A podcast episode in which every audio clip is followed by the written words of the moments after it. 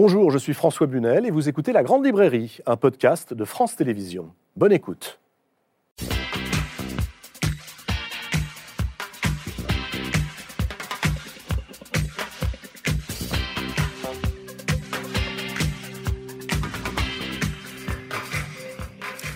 Bonsoir à tous, bienvenue dans la Grande Librairie. Je vous propose ce soir une émission spéciale autour d'un des penseurs les plus attentifs à l'époque et à son évolution, à la langue, au pouvoir des mots, à la littérature et aux sciences. Bonsoir Boris Cyrulnik. Bonsoir François. C'est un plaisir de vous accueillir à nouveau sur le plateau de la Grande Librairie et sur le divan de la Grande Librairie. Vous voyez, il est pour vous seul ce soir, ce divan. On vous connaît, Boris Cyrulnik, dans le monde entier pour avoir popularisé le concept de résilience, mais aussi pour vos travaux de neuropsychiatrie. Vos livres nous invitent à ne pas céder à la tentation de simplifier le réel, à ne pas céder à la pensée binaire, cette pensée qui voit d'un côté le bien et puis de l'autre le mal. Vous avez écrit sur la honte, sur la mémoire, sur l'histoire, sur l'éthologie et sur l'écologie, sur les héros et sur les victimes, sur Dieu et sur les religions, sur notre besoin de croire et sur notre besoin d'appartenir à un groupe. Et vous publiez aujourd'hui aux éditions Odile Jacob Le laboureur et les mangeurs de vent. C'est un livre passionnant sur la liberté intérieure, les croyances auxquelles nous adhérons, la confortable servitude dans laquelle nous préférons parfois vivre et la façon dont on peut réussir à penser par soi-même. Autant dire que par les temps qui courent, la lecture de ce livre est absolument nécessaire. Alors nous sommes ensemble pendant une heure et demie, Boris Cyrulnik, nous évoquerons la littérature et les livres, mais aussi le rôle des mots et du langage dans notre difficile quête de liberté. J'aimerais bien sûr vous entendre sur l'actualité récente, ce monde dans lequel nous sommes entrés, où le mot guerre prend un sens nouveau. Dans quel état d'esprit êtes-vous aujourd'hui Je suis très touché parce que j'ai reçu l'empreinte de la guerre dans mon enfance, et quand on reçoit une empreinte comme ça, on fait sa vie avec.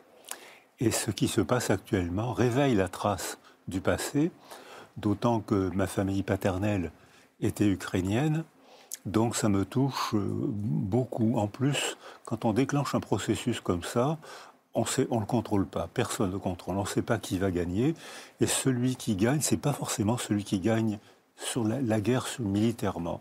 On ne sait pas ce qui va se passer. Quand vous dites ce n'est pas celui qui gagne la guerre militairement, pas forcément, euh, à quoi songez-vous? Beaucoup de pays ont gagné la, guerre militairement et ont perdu la guerre euh, sur le tapis. Ont perdu, parfois, quand on gagne une guerre, euh, on se rend impopulaire, c'est-à-dire qu'on provoque encore plus de haine. Aucune armée n'a gagné la guerre depuis la Seconde Guerre mondiale. La Seconde Guerre mondiale, Boris Cyrulnik, vous l'avez vécue, nous y reviendrons car euh, elle est au cœur peut-être de la réflexion euh, qui euh, préside à ce livre, Le laboureur et les mangeurs de vent qui paraît donc chez Odile Jacob. Nous y reviendrons parce que l'élément déclencheur, votre seconde naissance, dites-vous souvent, c'est à 6 ans et demi, le 10 janvier 1944. Mais je voudrais, et vous l'avez dit d'un mot, revenir sur l'Ukraine. Diriez-vous que l'Ukraine est la patrie de votre père? Que signifie le mot Ukraine pour vous, Boris Cyrulnik? Ça signifie une racine coupée par la guerre, une racine que je ne connais pas. Euh, mais euh, mon, mon, nom en ukrainien veut dire barbier. Euh, donc, j'ai vu une fois une affiche d'opéra où il y avait écrit Cyrulnik Sevilski, Cyrulnik Sevilski. J'étais invité par l'université. Je leur ai dit écoutez, ce n'est que moi, vous exagérez. Et ils m'ont dit mais non, Cyrulnik Sevilski, c'est le barbier de Séville. Donc, j'ai été très déçu. Mais je dois reconnaître que euh, il est plus connu, connu que moi. Mais ce mot-là signifie une racine coupée. Et on voit qu'actuellement, sur la planète, il y a tellement de guerres que beaucoup d'enfants n'ont pas de racines. on voit que l'orphelinage est énorme. C'est plusieurs millions d'orphelins sur la planète. C'est des enfants sans racines et sans projet. Donc ils vont flotter, ils vont devenir errants. C'est des enfants qui, si on ne les entoure pas, si on ne s'occupe pas d'eux, vont devenir des proies pour les parties extrêmes, pour la pensée radicale, celle qui empêche de réfléchir. Et ça, dès l'instant où on n'est pas étayé par un milieu, par un langage, par une culture, on est errant. Au Moyen Âge, on considérait que les errants c'était la pire forme de folie. Et les errants étaient menacés, par la police et par les gens. Or, actuellement, sur la planète, il y a beaucoup, des millions de errants, et il va y en avoir encore plus. Est-ce que c'est là l'un des enjeux de ces guerres? Un enjeu dont on parle peu, en réalité, comme euh, si on ne voulait voir que l'immédiateté de la guerre. Mais vous, ce que vous regardez, c'est sur une focale longue qui permet euh, de voir les effets sur plusieurs générations. Alors ça, non seulement ça, abîme la vie de ceux qui connaissent la guerre, ça abîme la vie, tout le monde est perdant. Le vainqueur militaire est autant perdant, même parfois plus que le vaincu. Tout le monde est perdant, mais ensuite les enfants de ceux qui ont connu la guerre, ils ont des parents qui, qui sont étranges. Les parents parlent de tout sauf de ce qui fait souffrir. Hmm. Ils se taisent pour ne pas transmettre l'horreur à leurs enfants. Donc en ne transmettant pas l'horreur, en effet, ils transmettent l'angoisse. Papa, qu'est-ce que, tu, qu'est-ce que tu as fait pendant la guerre? De quel pays tu viens? On verra plus tard, je te dirai plus tard. Pourquoi plus tard? C'est toujours plus tard. C'est-à-dire qu'à ce moment-là, il y a un flou dans la communication, un trouble, et la première génération est ambivalente envers les parents, puisqu'ils apprennent à aimer un père, une mère qui les angoisse. Et ils s'y attachent mais c'est pas clair. Il y a une ombre, il y a un trou, il y a une non-représentation verbale.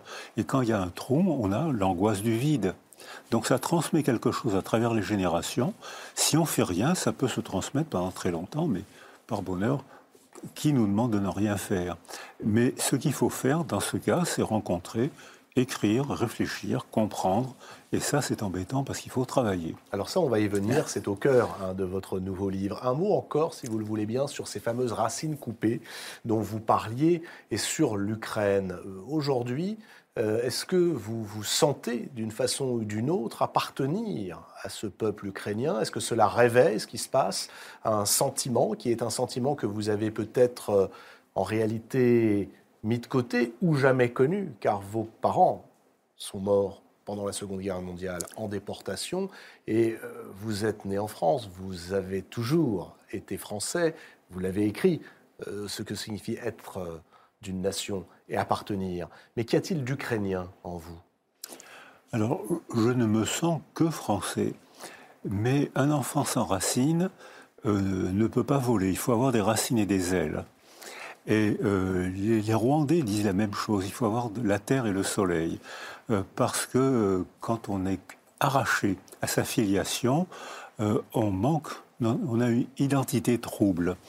Donc je, connais, je ne me sens que français, mais je suis touché par ce qui se passe, et parce qu'il n'y a pas longtemps je découvre mes racines.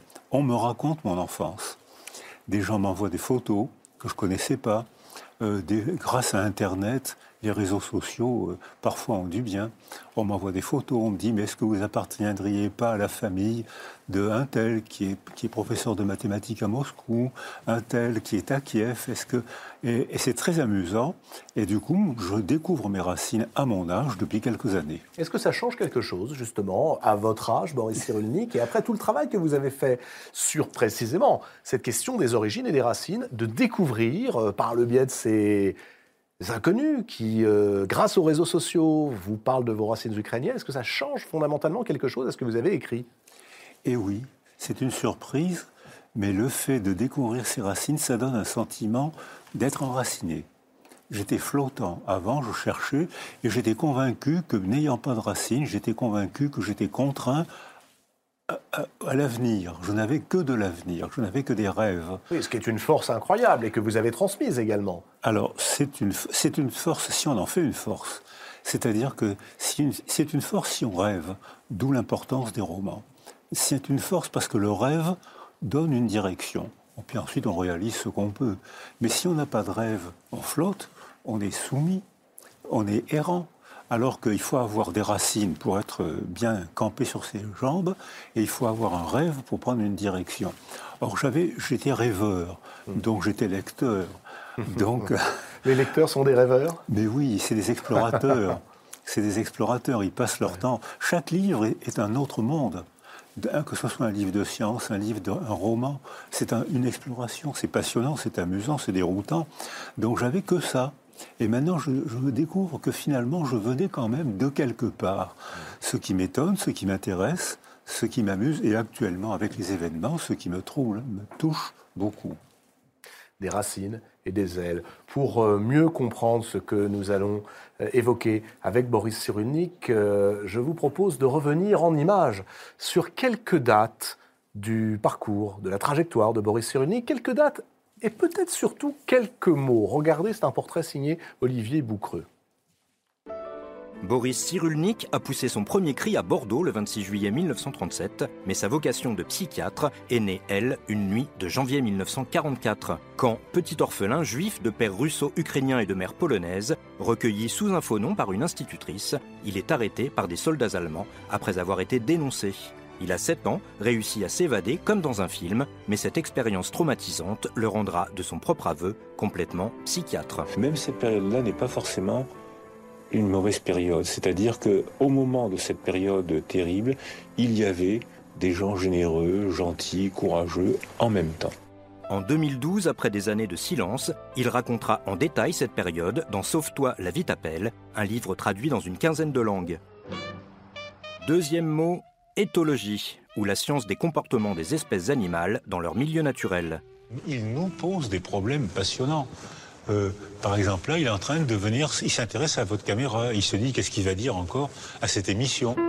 Alors qu'il est encore brillant étudiant au lycée Jacques Decour à Paris, il découvre un film sur la vie du naturaliste Jean-Henri Fabre. Le voir couché au sol à observer des fourmis le fascine. Il veut suivre son exemple, fait des études supérieures à la fac de médecine, découvre les expériences éthologiques de Harry Harlow et se spécialise comme neurochirurgien, puis neuropsychiatre. Voilà. Ça, c'est attention, il y a quelqu'un. Pour Boris Cyrulnik, aujourd'hui directeur d'enseignement en éthologie à l'université de Toulon, on peut être à la fois psychanalyste et biologiste, comme John Bowlby, son maître à penser après Freud. C'est cet éthologue, justement, qui a créé la notion de résilience, capacité à surmonter les chocs traumatiques. C'est dans le noir qu'on espère la lumière. Quand on est dans la lumière, on l'espère plus, elle est là. Mais quand on manque, ou bien on reste dans le manque, ou bien on va chercher quelque chose pour remplir ce manque. L'auteur de Un merveilleux malheur et Les vilains petits canards, deux énormes succès de librairie, a popularisé en France et au-delà ce concept emprunté à la physique et il a répondu à toutes les questions sur le sujet dans Résilience, connaissance de base. Installé depuis des années à la Seine-sur-Mer, face à la mer, le prix Renaudot 2008 de l'essai pour autobiographie d'un épouvantail étiqueté Le Psy qui redonne espoir, scrute l'âme humaine depuis 50 ans et cumule en tout plus de 2,5 millions d'exemplaires vendus. Manque peut-être en conclusion de ce tableau existentiel le mot rugby, une de ses passions, un sport thérapeutique. On ne pouvait pas, évidemment, hein, ne pas chuter sur le rugby, c'est le cas de le dire. Thérapeutique, le rugby. Ah, c'est plus que ça, c'est une aventure amicale, c'est une bagarre amicale, c'est une bagarre sans haine. Il n'y a aucune haine. Et c'était non, non, c'est plus que ça. C'est une aventure. C'est un peu Rabelais. C'est un, peu Rabelais. C'est ah, énorme. on se, on s'entasse. Hmm. On, Il n'y a, a, pas beaucoup de blessés. On s'entasse, il faut aller vite. C'est énorme. C'est très, c'est un sport très rabelaisien, mais c'est une belle aventure. Quand on joue au rugby, on est lié pour la vie. Euh, il, m'arrive encore de, d'être invité par des gens avec qui j'ai joué il y a 60 ans. Euh, et euh, ah mais c'est toi le trois quarts centre. Moi j'étais troisième ligne, tu te reconnais. Alors et euh, c'est les épreuves. Les épreuves quand on les surmonte, c'est on est lié pour la vie. vous avez joué quel numéro? Troisième ligne L. Troisième, donc numéro 7. Oui oui. oui. c'est le même numéro. Euh, alors, on fera une psychothérapie du rugby un jour, si vous le voulez bien. C'est peut-être le livre manquant. On l'y a sur cette table qu'Adrien Solan, le réalisateur de l'émission, a peut-être montré. Voilà, euh, une quinzaine seulement de, vos livres. Euh, il y en a deux fois plus que vous avez écrits. vous dites souvent que c'est du travail, mais que vous êtes un paresseux contrarié, Boris Cyrulnik. Qu'est-ce qui vous pousse à comprendre? Car tous ces livres naissent d'une interrogation. Pourquoi? Comment ça marche? L'âme humaine Ou alors le cerveau Alors, la contrainte à comprendre, c'est une forme de liberté. C'est-à-dire que si on ne comprend pas, on est soumis. On est soumis aux croyances, on est soumis aux pressions, on est soumis à nos impulsions. Le seul moyen d'avoir un peu de liberté intérieure, de gratter, d'arracher un peu de liberté intérieure, c'est de chercher à comprendre.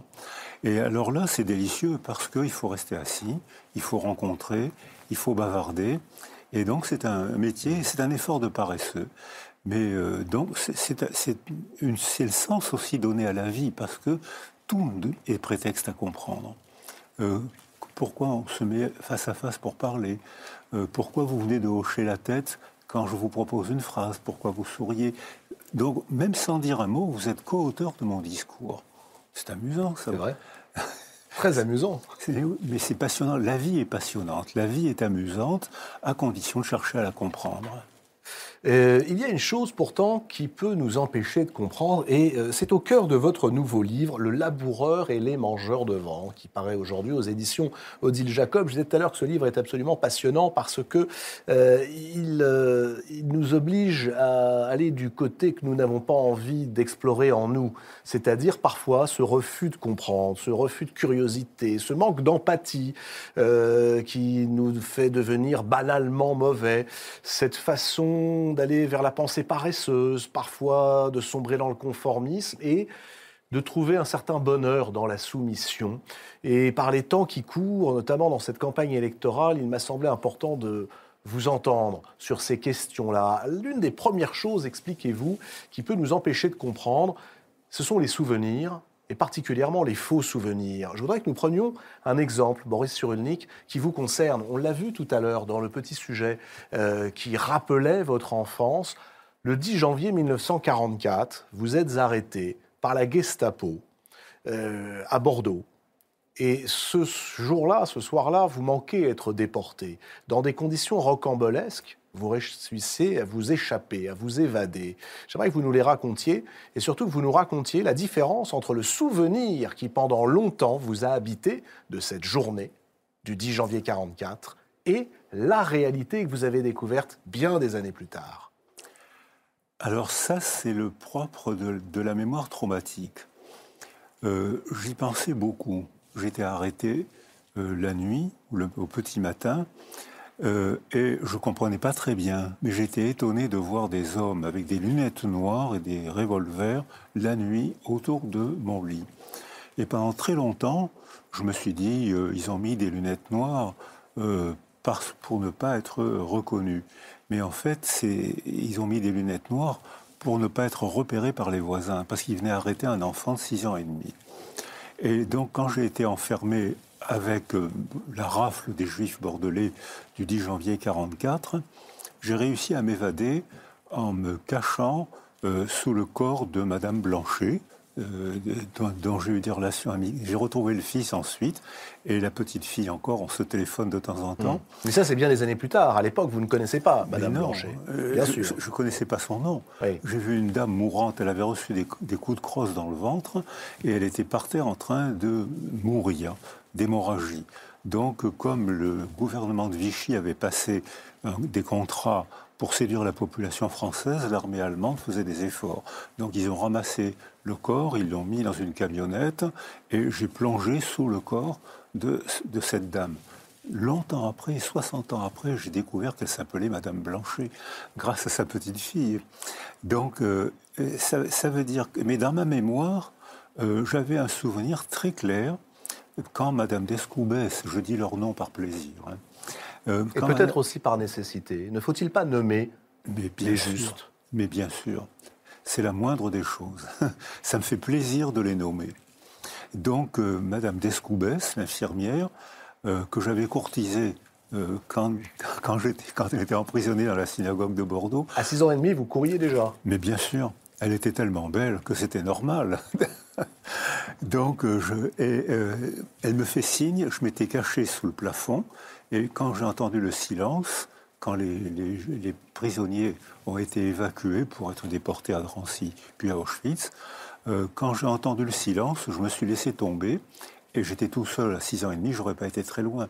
Elle m'a fait signe, et j'ai vu la camionnette avec la dame mourante dedans, et grâce à elle, j'ai plongé sous le corps de Madame Blanchet. Et dans ma mémoire, je me rappelais clairement, c'était indiscutable, j'étais certain que c'était vrai, j'avais dégringolé les escaliers de la synagogue pour m'enfuir vers la camionnette. C'était indiscutable. Et puis longtemps après, j'ai osé retourner euh, à la synagogue, voir l'endroit d'où je m'étais évadé. Eh bien, les escaliers qui correspondaient au cuirassé Potemkin, les escaliers que j'avais dégringolés, c'était deux petites marches avec de la mousse. Or, ça pouvait pas, ce qui était dans ma mémoire, dans ma mémoire ne pouvait pas correspondre avec ce qui s'était passé dans le réel. Alors là, on touche à un point absolument passionnant, Boris Cyrulnik. C'est-à-dire que des années plus tard, vous découvrez que vous n'avez pas pu dévaler ces escaliers. C'est-à-dire que tout l'échafaudage psychique que vous avez construit de l'âge de 6 ans jusqu'à presque celui de 50 ou 60 s'effondre Ou alors est-ce qu'au contraire, une nouvelle réalité s'y substitue? Que fait-on de ce souvenir que l'on croyait vrai, qui s'avère être un faux souvenir et qui peut être dévastateur? Et ce faux dans ce faux souvenir, tout est vrai. Comment ça, tout est vrai? Les, marches n'existaient pas. Les marches existaient ailleurs et correspondaient à l'émotion que j'avais dû éprouver en m'enfuyant. J'avais dégringolé dans ma tête, je dégringolais les escaliers pour fuir, pour me cacher sous le corps de Madame Blanchet, pour plonger sous son corps. C'est vrai. Et les escaliers, c'était ceux du cuirassé Potemkin. Le film que vous aviez vu le film que j'avais vu et qui mettait en forme ce que probablement j'avais ressenti en m'enfuyant. Et j'avais fait la convergence entre deux sources de mémoire. Tout est vrai. Donc on peut confondre ce qui nous est réellement arrivé avec un film, une fiction que nous avons vu au cinéma. Le Cuirassé Potemkin, c'est ce film extrêmement célèbre à l'époque et euh, qui peut effectivement marquer l'imaginaire avec cette grande scène des escaliers que vous avez intégrée comme étant partie de votre histoire. Le cuirassé Potemkin racontait un morceau de ma biographie. Quand on voit l'enfant dans son berceau dégringoler les marches, ça s'accélère et on sait qu'il va mourir. Je savais que j'allais mourir, donc je savais qu'il fallait que je m'enfuis rapidement. Le cuirassé Potemkin, cette scène du cuirassé, du cuirassé Potemkin, racontait ma vie. Et j'ai fait la convergence. Et ça, on le fait tout le temps, nous tous. On le fait tout le temps. Tout le temps. Si vous voulez vous disputer ce soir, voyez vos amis. Et tu te rappelles l'anniversaire de maman, mais tu n'y étais pas. Mais si j'y étais, mais non, tu n'y étais pas. Vous allez vous disputer. Mmh. Et personne ne ment. On fait, on rassemble des segments de vérité qu'on agence pour en faire une représentation, une seule. Et tout est vrai, comme dans une chimère. Mais alors, quand on dit à celui ou celle qui assemble ces morceaux de représentation, non, ben, tu embellis, alors franchement, comme d'habitude, tu racontes des histoires. Est-ce qu'on a raison de lui dire cela ou tort? Alors, je pense qu'on schématise, on embellit, on mythifie, et que c'est ça qui nous permet de donner sens. Sinon, on n'aurait que des informations partielles. actuellement, on est en train de lutter contre l'attraction terrestre. On ne va pas en faire un roman. C'est-à-dire, c'est-à-dire que, et pourtant, on dépense de l'énergie. Mais ce n'est pas un événement. Notre corps résout tous les problèmes. En revanche, ce qui va marquer euh, mon histoire, c'est que on a parlé, j'ai parlé avec François Bunel. Alors ça, ça va être un événement, mais bien sûr, je ferai converger d'autres informations avec, euh, dans 10 ans ou dans 50 ans, quand je raconterai cette histoire, je ferai converger votre invitation, la température, la guerre en, Ukraine, et je ferai un seul récit en rassemblant tout ça, je ne mentirai pas. Et ça sera pourtant une fiction.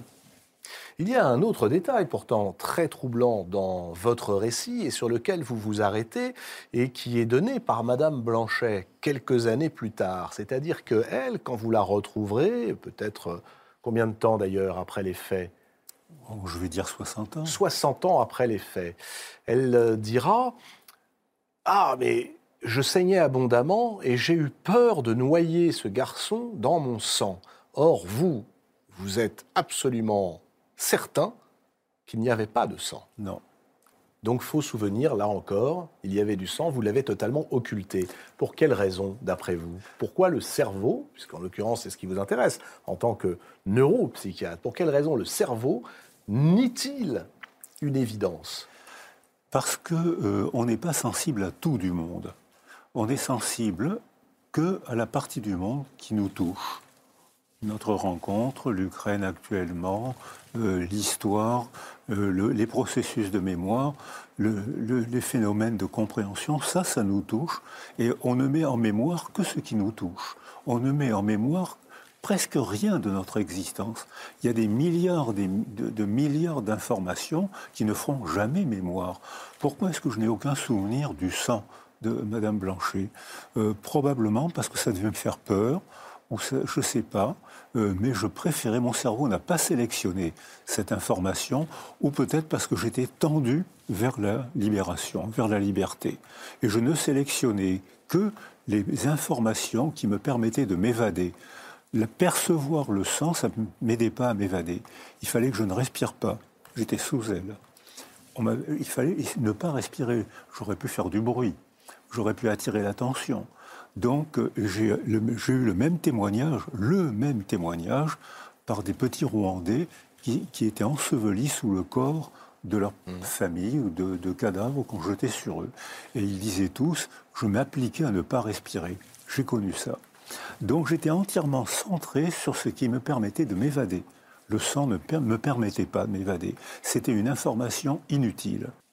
Euh, vous avez écrit dans un autre livre précédemment que vous êtes né deux fois. La première fois, c'est la naissance d'état civil, juillet 1937. Et la deuxième fois, cette fameuse euh, journée de janvier 1944. Que signifie cette deuxième naissance? Pour quelle raison? Ben, La première naissance, euh, on n'est jamais là. Vous non plus, vous n'étiez pas là le jour de votre naissance. Vous connaissez votre date parce qu'on vous l'a raconté c'est la mémoire extérieure qui est devenue votre mémoire intérieure. C'est la mémoire sociale. Le jour où votre père a reconnu votre naissance, c'est la mémoire sociale qui fait que vous l'avez digérée et vous dites je suis né à tel endroit, tel jour. Mais vous n'étiez pas là. C'est une croyance. Si ça se trouve, vous n'êtes pas né. Donc, en, revanche, le, le 10 janvier 1944, pour moi, ça a été une révélation. Il n'y avait pas beaucoup d'avant, il y avait un long après. Pas beaucoup d'avant, parce que c'est des traces, euh, de, des traces de mémoire qui ne laissent pas de souvenirs. C'est-à-dire, c'est des traces. En neurologie, maintenant, on voit que ces traces circuitent le cerveau, sculptent des zones correspondantes du cerveau, et pourtant, ça ne fait pas de souvenirs. Mais ces traces sont importantes parce qu'elles elles donnent un goût du monde. Et certains parmi nous ont un goût sucré, d'autres ont un goût amer, Jean Genet, euh, qui a eu une enfance, il a été abandonné, probablement sa mère ne, voulait pas de lui, il a sûrement été isolé après sa naissance, et il écrit Expliquez-moi pourquoi la vie pour moi a toujours un goût de chagrin alors que d'autres, au contraire, sont tout le temps avides de vivre, avides de rencontrer, avides de rire. Pourquoi? Ça, c'est la grande question hein, qui traverse aussi tous vos livres. Pour quelles raisons pour quelles raisons et pour quelles raisons allez-vous chercher une réponse du côté de la neurologie, peut-être plus que du côté de la psychiatrie en réalité? Alors, je ne dirais pas comme ça, parce que le cerveau nouveau, celui qui est en train de naître maintenant, c'est un cerveau qui est sculpté par son milieu. C'est-à-dire que euh, si on parle à un bébé, on transforme la zone des sons en zone du langage. Et on voit, si on parle autour d'un bébé, on voit que son lobe temporal gauche traite des informations sonores. Il ne traite pas des mots. Si on s'adresse au bébé de 3-4 mois, on voit une zone précise de son cerveau qu'on appelle le planum temporal qui dégage beaucoup d'énergie. C'est-à-dire que s'adresser à un bébé, c'est transformer la zone des sons en zone des mots. À moi, Françoise Dolto. Hein. C'est-à-dire, elle, elle, avait compris quelque chose, mais comme elle n'avait pas la méthode scientifique et elle n'avait pas la neuroimagerie pour le prouver, mais en revanche, elle avait un instrument de mesure très fiable qu'on appelle le PIF. Et, et cet instrument de mesure, c'est le sens clinique qu'elle avait. Elle avait compris quelque chose qu'elle ne pouvait pas démontrer et que les neurosciences confirment aujourd'hui. Donc on voit que ce, cerveau-là, c'est pas le cerveau dans sa boîte crânienne, mm. comme je l'ai appris quand j'étais étudiant en, médecine. C'est un cerveau relationnel, c'est un cerveau social.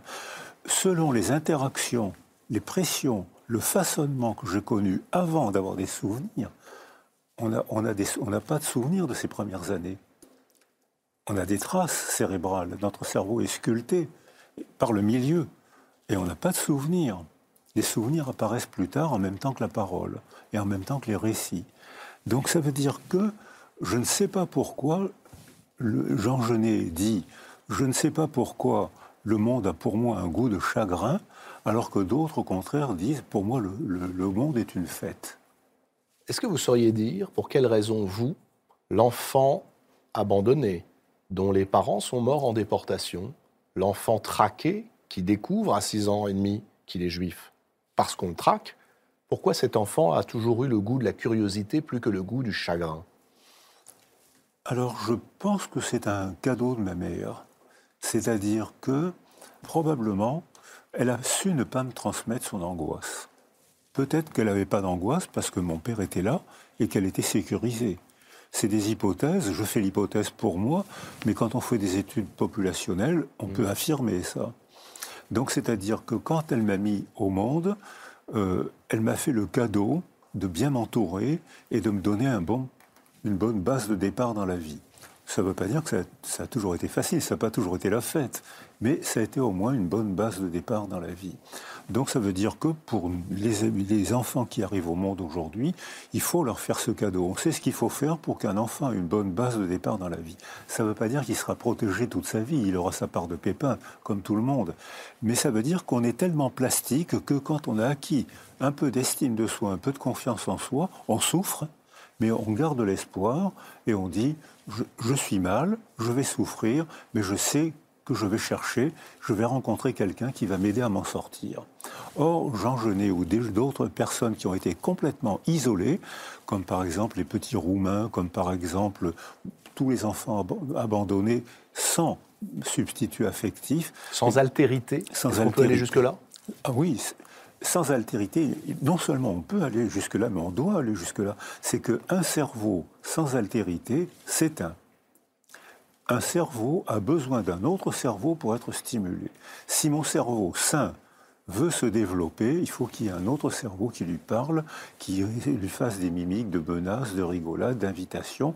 Et à ce moment-là, son cerveau va être stimulé et il va se développer.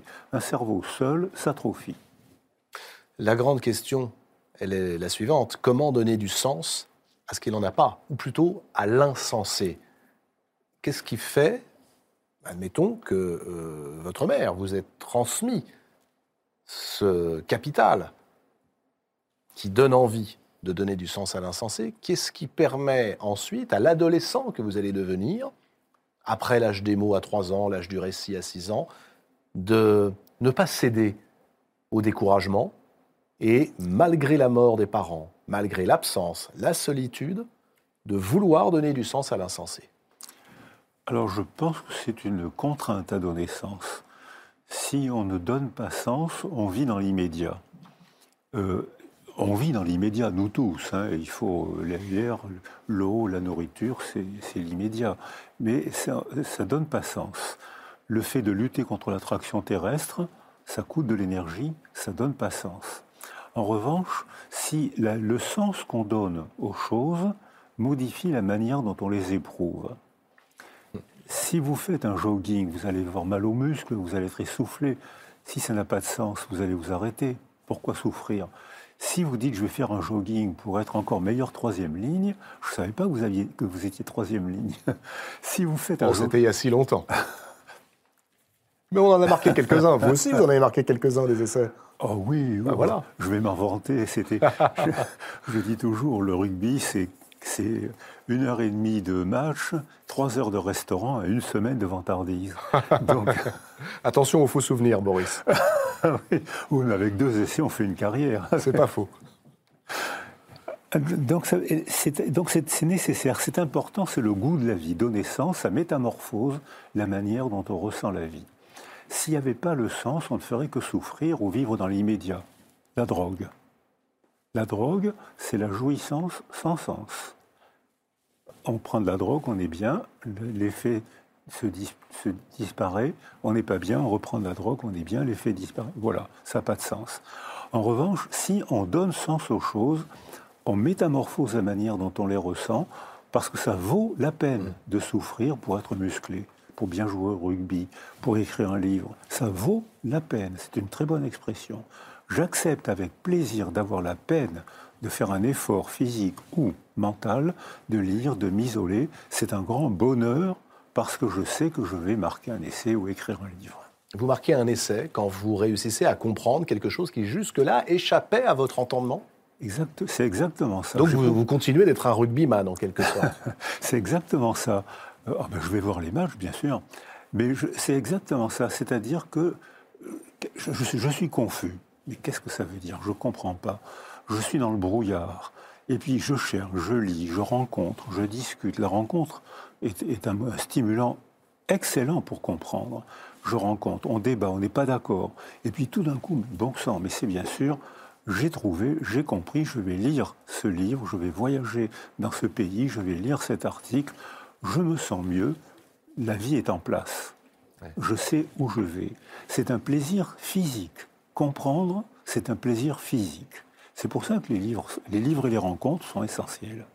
Alors, puisque vous parlez des livres, Boris Cyrulnik, euh, dans votre dernier, Le laboureur et les mangeurs de vent, pour euh, expliquer cela, vous dites toute la nécessité de lire des romans. Et vous nous avez fait tout à l'heure une magnifique déclaration d'amour à la lecture. Euh, pour comprendre l'enfance, l'enfant poubelle, c'est votre expression. Pour comprendre ce qu'il ressent, l'enfant poubelle, il faut lire Sans famille, d'Hector Malot. Et effectivement, c'est peut-être euh, donner un sens à l'abandon que nous propose Hector Malot. Qui est-il l'enfant poubelle Pour reprendre votre terme? Alors, euh, pendant très longtemps, j'ai pensé que j'étais un enfant poubelle. Et euh, les enfants, beaucoup d'enfants sans famille, pensent qu'ils sont des enfants poubelles. Ils le disent on m'a trouvé dans une poubelle, j'ai été jeté dans une poubelle. Pour eux, c'est plus qu'une métaphore. C'est presque, presque un souvenir pour eux. Ce souvenir d'avoir été jeté dans une poubelle, ils peuvent très bien le tenir pour vrai parce qu'il correspond à ce qu'ils sentent d'eux-mêmes. À un mot, donc. Oui. Un mot peut déclencher dans notre euh, cerveau une réalité qui est fausse. Elle est vraie comme sont vraies les chimères, elle est vraie comme sont vraies les métaphores la métaphore est vraie. Si je, si je dis j'ai été un enfant poubelle, c'est comme ça que je me sens. J'ai pas été dans une poubelle pour de bon, mais je me sens comme si j'avais été dans une poubelle. Donc c'est pas un mensonge, c'est pas un faux souvenir. C'est une métaphore, comme si j'avais été trouvé dans une poubelle. Or, dans cette poubelle-là, sans famille, il est jeté dans la rue, euh, il perd l'affection, euh, il n'a pas de famille, mais il rencontre M. Vitalis, le bien nommé, avec un chien, avec un singe et avec des mises en scène, le théâtre des rues. Mm. Et quand j'étais enfant, euh, je me disais la réalité est difficile, elle est sombre, mais j'imaginais, je rêvais des scènes qui étaient forcément merveilleuses. Et là, j'étais heureux dans l'imagination. Et ensuite, il fallait se retrousser les manches pour voir, il fallait être scientifique, il fallait lire des bouquins, et je croyais que la science allait tout expliquer. Mais c'était c'était un beau rêve.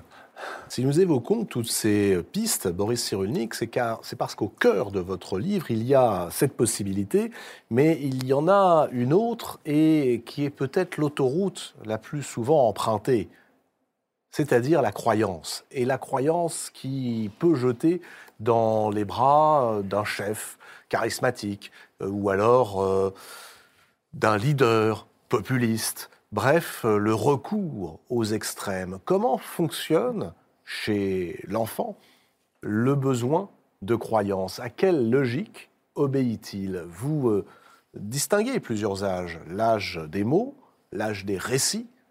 Que signifie cette distinction et que nous apprend-elle sur notre besoin de croyance? Quand on arrive au monde, on ne sait pas comment il faut vivre. C'est-à-dire que si on a près de soi quelqu'un qui nous sécurise, notre mère, notre père ou quelqu'un qui joue le rôle de cette base de sécurité, on est sécurisé, on éprouve le plaisir d'explorer dont on parlait tout à l'heure. Mais lorsque, euh, dans un premier temps, on, est sous l'emprise de notre mère, c'est elle qui nous protège, c'est elle qui sait ce qu'il faut faire, c'est elle qui nous prend, qui nous toilette, qui nous biberonne, et c'est elle qui nous apprend la langue maternelle. On est obligé de se soumettre avec bonheur, et cette emprise maternelle nous permet de nous développer. Mais vous insistez, pardonnez-moi, je m'arrête sur ce mot. Dans votre livre, vous insistez là-dessus. Le bonheur de la soumission à la mère. Est-ce que ce bonheur de la soumission à la mère peut se retrouver des années plus tard avec l'envie d'être soumis euh, parfois euh, à tel ou tel chef euh, de mouvement politique? Alors non, parce que une fois qu'on a bien été imprégné par notre mère ou la figure maternelle, ça peut être un homme, ça peut être une grand-mère, ça peut être une, une professionnelle, une nounou. Hein. Ce qui compte, c'est qu'il y une base de sécurité qui s'imprègne en nous. Mm. À ce moment-là, on a gagné l'estime de soi qui nous donne le plaisir d'apprendre, qui nous donne le plaisir d'explorer et de quitter notre mère. Parce que c'est, on a deux moments d'opposition, c'est l'âge du nom et l'adolescence, qui nous permet d'acquérir un peu de liberté intérieure et de se désoumettre de l'emprise maternelle en gardant l'affection, l'attachement à notre mère. C'est-à-dire que si on n'a pas cette base de sécurité, on, est auto-centré, on a peur de tout. Hum. On n'explore pas. On est centré. En cas d'émotion trop forte, on se griffe, on se, mutile, on se tape, que les enfants abandonnés se tapent la tête par terre contre les murs avec une violence qui, qui me faisait peur, tellement c'était fort. Et eux, ça les rassurait parce que ça leur permettait d'avoir une information régulière. Donc, si on n'a pas une base de sécurité, ça donne les activités autocentrées. Quand on a l'emprise maternelle, on est bien sécurisé, on est pris contre elle, entre ses bras, dans son esprit, on apprend la langue, on apprend ce qu'il faut faire, on, on éprouve le plaisir d'explorer le monde. Mais vous mettez en garde dans ce livre contre ceux que vous appelez les mangeurs de vent. Et euh, vous pointez plusieurs moments euh, auxquels ils peuvent euh, nous tomber dessus, particulièrement l'adolescence. Qui sont-ils, les mangeurs de vent? Alors, le problème, c'est que si on veut appartenir, après avoir appartenu à notre mère, à notre foyer, on veut appartenir à une culture. Donc on apprend la langue maternelle, on apprend les croyances religieuses, on apprend les rituels, et hop, on appartient, on se développe bien. Donc on part tous d'une soumission. Et on accède petit à petit à un degré de liberté intérieure. Mais ça s'arrache, ça se gagne. Sinon, la soumission, c'est la, la tendance naturelle. Or, à l'école, on doit réciter pour être reçu. Et donc, on, continue à apprendre à se soumettre. Et puis, on arrive à un moment, si on est vulnérable, on cherche, on recherche une base de sécurité. Et là, on peut se faire escroquer. À l'adolescence, si on ne prend pas le virage de l'adolescence suffisamment bien pour éprouver le plaisir et le stress de courtiser, de, changer de pays, mmh. de voyager, de tenter une aventure. le stress et le plaisir sont associés en même temps. Si on n'a pas confiance en soi, on ne tente pas l'aventure. Et alors, on est malheureux, on n'est pas fier de soi, on est désorganisé.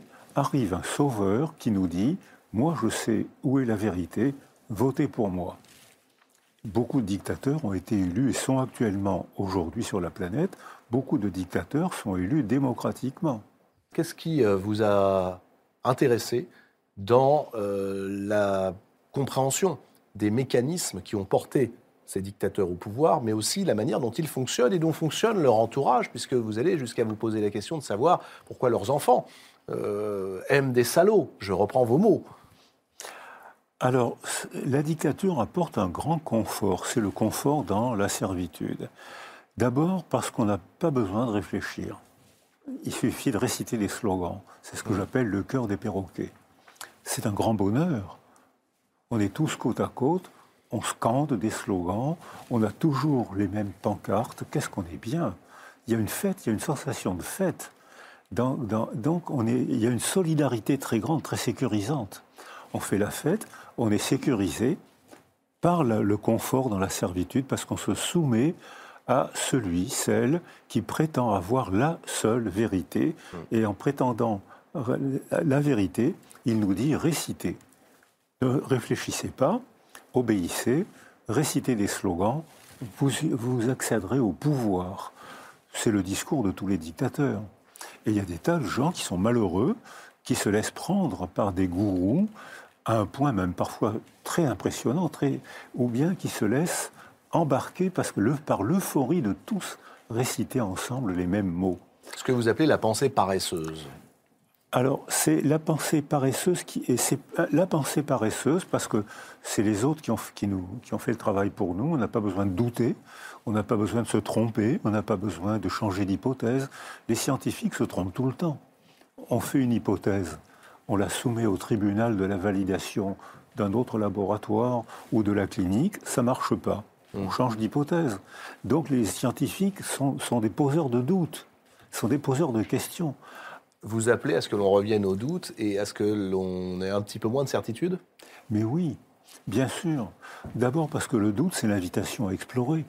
C'est la liberté, puisqu'on a un choix. Alors qu'avec la dictature, il n'y a pas de choix. Je vais vous dire quelle est la vérité. Si vous voulez être reçu à vos examens, si vous voulez une promotion, récitez ma vérité, puisque je suis le chef, et vous aurez une promotion. Que du bonheur. Mais c'est un bonheur dans l'aliénation. L'aliénation peut être une forme de bonheur. Quand on, quand on délire et quand on, ne tient plus compte de la réalité pour se soumettre à un délire merveilleux, c'est une forme de bonheur, mais c'est un bonheur terriblement coûteux puisqu'il mène à la mort ou à la non-vie. La grande question, Boris Cyrulnik, est quand même comment échapper à cette pensée clanique, puisque cette pensée clanique nous sécurise, que nous avons au fond de nous ce besoin de sécurité. Et ce n'est pas un hasard si nous avons commencé cette émission par rappeler la manière dont vous-même avez vécu des faux souvenirs, peut-être par besoin de sécurité. Euh, ce besoin de sécurité qui est au cœur de chacun d'entre nous, ne nous jette-t-il pas du côté des certitudes et de la pensée clanique? Comment nous en accommoder? Alors si on veut avoir des amis, c'est facile il faut réciter comme tout le monde. Il faut dire comme tout le monde, vous n'aurez que des amis. Si vous voulez avoir une pensée personnelle, un degré, un degré de liberté intérieure, il faut vous entraîner à la pensée. Alors il y a des gens qui adorent ça, on va être en désaccord, on va jouer, on va argumenter, comme au tennis, hein, comme au rugby. On va argumenter et ça va être amusant comme tout. Ah ben non, tu on va inviter un tel. Non, non, on va lire. Tu devrais lire cet article, tu devrais lire ce livre. C'est délicieux, c'est amusant, mais c'est une, c'est une petite bagarre amicale. Tout ça euh, revient au pouvoir des mots, en réalité. Euh, quel est-il exactement, ce pouvoir des mots? Comment un mot peut-il transformer ma vision du monde, façonner un récit et euh, précipiter aussi bien vers un plus haut degré de liberté intérieure que vers une pensée sécurisante et une confortable servitude? Alors les mots euh, agissent sur le cerveau. Euh, nous, êtres humains, tout à l'heure on parlait comment un cerveau est sculpté par la parole des autres et comment la parole des autres, comment la parole des figures d'attachement sculpte notre cerveau. Mais une fois que notre cerveau est sculpté par les autres, il perçoit ce morceau de monde mieux que tous les autres morceaux de monde. Il a appris à mieux voir ce morceau de monde. Donc les mots servent à voir. Et on voit le monde que les mots mettent en lumière. Donc c'est l'importance des récits, l'importance des romanciers, l'importance des cinéastes, parce qu'ils mettent en lumière des segments de monde et bien sûr, chacun, en fonction de chaque culture, en fonction de chaque personnalité, éclaire son segment de monde. C'est fatigant, c'est délicieux parce que on, passe son temps à changer d'avis, on passe son mm. temps à évoluer, et c'est très amusant.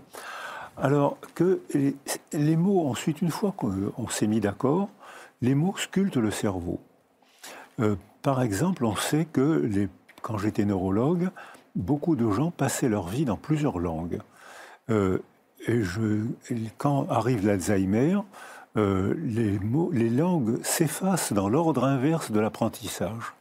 J'ai eu des patients euh, qui avaient passé leur vie dans trois, quatre langues et qui, à la fin de leur vie, ne parlaient plus que la langue de leurs petites années qu'ils avaient abandonnée depuis l'âge de 5, 6, 7 ans.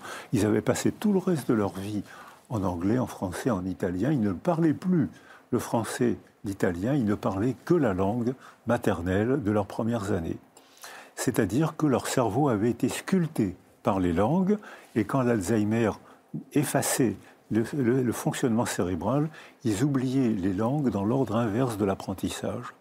Ou quand j'ai travaillé, j'ai été invité au Japon, Et au Japon, ils ont deux systèmes de signes. Notre système de signes et le système idéographique.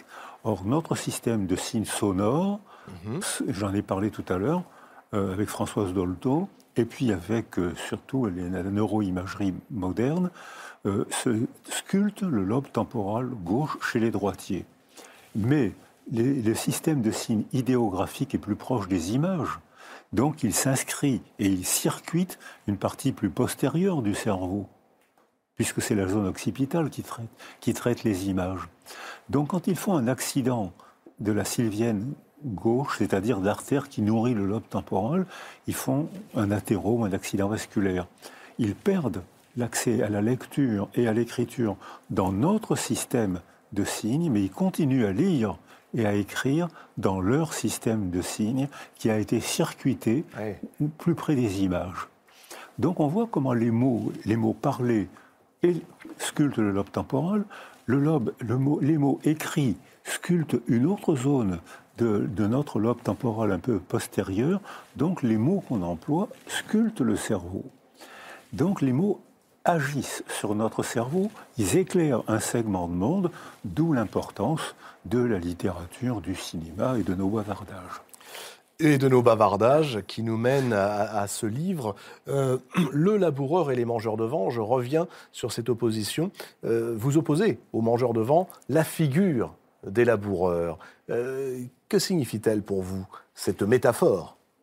Alors, le, laboureur, pour moi, c'est le paysan, l'artisan, le clinicien, euh, celui, celle qui parle de choses qu'il a éprouvées. Euh, le savoir des pêcheurs n'est pas le savoir des biologistes du poisson. les deux ont un savoir, c'est pas le même savoir. Euh, ça, c'est le savoir du laboureur. Les sages-femmes ont un savoir sur le terrain, si vous, si vous permettez cette, cette image. Euh, elles ont un vrai, un vrai savoir. Mais un autre savoir, c'est le savoir des chimistes, c'est le savoir de l'ADN, c'est le savoir des mathématiciens, c'est un savoir abstrait qui mérite le prix Nobel. C'est pas le même savoir. Donc il y a le savoir des laboureurs, c'est celui qui a un discours enraciné, puisqu'on parlait de racines tout à l'heure. Alors que notre aptitude à la parole, tout à l'heure j'ai dit du bien de la parole, mais maintenant je vais nuancer un petit peu, c'est que notre aptitude à la parole est tellement puissante qu'on est capable de créer un monde de mots coupé de la réalité sensible. Je viens de définir le délire. Dé, privatif, lira, coupé du sillon dans la terre. Délira. On peut donc délirer sans être psychotique. On peut donc délirer en étant trop abstrait, coupé de la réalité sensible. C'est ce qu'on voit. Beaucoup de politiciens, beaucoup de philosophes sont délirants. Ils ont un système cohérent, délirant, logique, coupé de la réalité sensible. Alors qu'un paysan, un laboureur, un clinicien, lui, il a besoin d'avoir un savoir enraciné. Et nous adhérons pourtant parfois à ces discours délirants. Euh, qu'est-ce qui peut nous permettre de nous tenir du côté du laboureur plus que du mangeur de vent? Alors, la rencontre, le voyage, euh, la sensorialité. Euh, si, euh, si on s'isole, on peut très bien faire un système de mots qui arrive à représenter le vide. Mmh. On peut très bien se représenter, on le fait régulièrement, on se représente des choses totalement impossibles de percevoir. Dieu, la guerre dit, provoquée il y a mille ans, la guerre du Kosovo, a été provoquée par un problème posé il y a plusieurs siècles, où les Serbes voulaient récupérer le cerveau, de le, cerveau, le berceau. Ça, c'est un bon lapsus. Ça reste entre nous, ça, hein, on n'en parle pas. le, berceau de leur civilisation. Euh, euh, ils ont peut-être ce qui se passe actuellement hmm. euh, en Ukraine, c'est peut-être le même principe, c'est-à-dire qu'au nom de Pierre le Grand, recomposer un empire qui a été important dans l'histoire, mais qui n'est plus perceptible. Il y a des indices, il est plus perceptible. Euh, on se soumet à une représentation coupée de la réalité sensible et on bombarde. Or, on a tous fait ça. Pas seulement aujourd'hui en Ukraine, mais on a tous fait ça. La plupart des guerres sont provoquées par des récits. les guerres de religion sont provoquées par des divergences minuscules. L'accès à la spiritualité caractérise la condition humaine. La religion, c'est une condition culturelle. Et, on se fait des guerres d'une cruauté incroyable pour une, petite différence d'interprétation du dogme. Alors, ça nous amène à un chapitre que j'ai trouvé particulièrement euh, saisissant, que vous consacrez au passé et à la façon dont parfois le passé peut nous piéger entre d'un côté une obligation un peu euh, moralisatrice de devoir de mémoire, une injonction au devoir de mémoire, et puis de l'autre, euh, cette volonté d'annuler le passé, ce qu'on appelle aujourd'hui la cancel culture. Euh, vous dites d'ailleurs qu'elle a toujours existé, hein, cette cancel culture. On n'a pas besoin de penser que nous inventons quelque chose. À Rome, déjà, on la pratiquait, racontez-vous. Qu'est-ce que cela vous évoque aujourd'hui, cette façon dont on peut allumer une guerre en Ukraine en se racontant un récit qui remonte à Pierre le Grand, c'est-à-dire à euh, trois siècles, le XVIIIe, ou alors revenir à un passé millénariste pour justifier une annexion alors, je pense qu'on peut se rendre facilement prisonnier de la mémoire. La commémoration, c'est une manière de ne pas bouger, de répéter les mêmes choses. C'est délicieux. On est ensemble, on pleure, on chante la gloire de nos morts, de nos disparus, on commémore. Rien ne bouge. C'est la pensée est pétrifiée. Alors, on peut très bien, effectivement, assassiner les statues. La Révolution française l'a fait. Hein, on a décapité des statues euh, qui étaient des merveilles, mais on les a décapitées parce qu'elles ne correspondaient pas à ce qu'on voulait croire. Quand on veut croire à quelque chose qui est absolument impossible de percevoir, les images rabaissent la pensée. Les, musulmans, les juifs le disent encore, Freud le disait aussi, même si on a le droit de ne pas être d'accord, mais des gens pensent comme ça. Or, euh, on voit que ces gens détruisent les statues euh, parce que ça rabaisse la pensée. Et euh, les chrétiens l'ont fait au XIIIe siècle. Il y avait une secte chrétienne qui, qui déchirait les tableaux euh, parce qu'il fallait pas, comme le font les chiites aujourd'hui, parce qu'il fallait pas que l'image rabaisse la pensée. Mmh. Donc on voit que c'est une forme, c'est une preuve d'esprit totalitaire. Je veux que vous vous soumettiez à l'idée que je me fais du monde. Je ne peux pas la démontrer, mais je vais vous l'imposer par les armes. Je vais d'abord je vais casser les statues, je vais brûler les livres, et ensuite ça sera vous si vous n'êtes pas d'accord. L'autre piège, euh, et ça c'est assez effrayant, c'est euh, cette injonction au devoir du mémoire, de mémoire. Vous, vous semblez euh, empointer les limites du devoir de mémoire. Vous donnez des chiffres euh, récents, euh, page 194, je vais les citer, Boris Cyrulnik, si vous voulez bien. Un jeune sur quatre déclare aujourd'hui ne jamais avoir entendu parler des camps d'extermination et ne s'en porte pas plus mal. Un jeune sur quatre en sort bouleversé et les trois autres regardent avec détachement les horreurs qu'on leur a demandé de voir. Ce sont des chiffres glaçants. Que vous inspire-t-il? C'est pour ça que je n'ai jamais voulu aller à Auschwitz, parce que euh, j'ai peur de tomber sur ces jeunes. Je leur ferai aucun reproche, mais Auschwitz ne va pas leur parler. Ou bien, euh, je ne veux pas voir ça. Donc, euh, je préfère ne pas y aller plutôt que de baigner dans une souffrance passée, dans une horreur humaine pas seulement juive, mais c'est une horreur humaine, il y en a d'autres. Hein. Mais celle-là, quand même, c'était un chef-d'œuvre de massacre par la technologie, par une excellente organisation.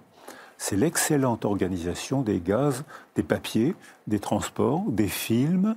Tout ça, c'était une, une performance technique qui a massacré en deux ans 6 millions de personnes, sans compter les morts de la guerre mondiale. Donc, je ne veux pas euh, trouver la réalité d'aujourd'hui. Donc je préfère citer des livres, je préfère en parler, expliquer, plutôt que de faire un pèlerinage qui va contraindre un jeune sur deux, qui va bouleverser un quart des jeunes et qui va faire rigoler un autre quart des jeunes. Comment peut-on faire à ce moment-là, si vous, vous refusez d'y aller, pour faire en sorte que euh, ces jeunes qui rigolent ou qui voient avec détachement ce qu'on leur demande de voir sortent bouleversés ou ressentent un éveil de la conscience et non pas un engourdissement de la conscience. Voilà. Alors je pense que là, il y a des gens qui ont un talent euh, d'orateur. La plupart de nos vocations viennent d'une rencontre, un film souvent. Mmh. J'ai vu Persépolis, que je cite régulièrement, je savais que les femmes en Iran, j'ai des amies iraniennes, je savais qu'elles avaient une enfance difficile. Mais c'était une connaissance intellectuelle.